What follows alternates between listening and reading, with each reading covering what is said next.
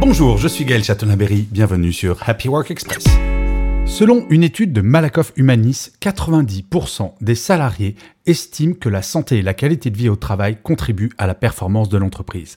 En fait, ce résultat ne fait que confirmer une ancienne étude qui avait été réalisée par Harvard et le MIT qui montrait que les employés heureux seraient en moyenne 6 fois moins absents, 2 fois moins malades, 9 fois plus loyaux, 55% plus créatifs et 31% plus productif.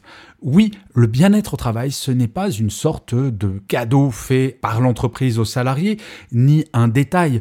Le bien-être au travail, c'est au service de la performance. Tout le monde y a intérêt, les entreprises comme les salariés. Alors, très honnêtement, pourquoi se priver d'avoir de véritables stratégies autour du bien-être au travail? C'est absurde d'un point de vue économique et d'un point de vue humain, non? Merci d'avoir écouté cet épisode. N'hésitez surtout pas à vous abonner. Vous serez tenu au courant du chiffre du jour de demain.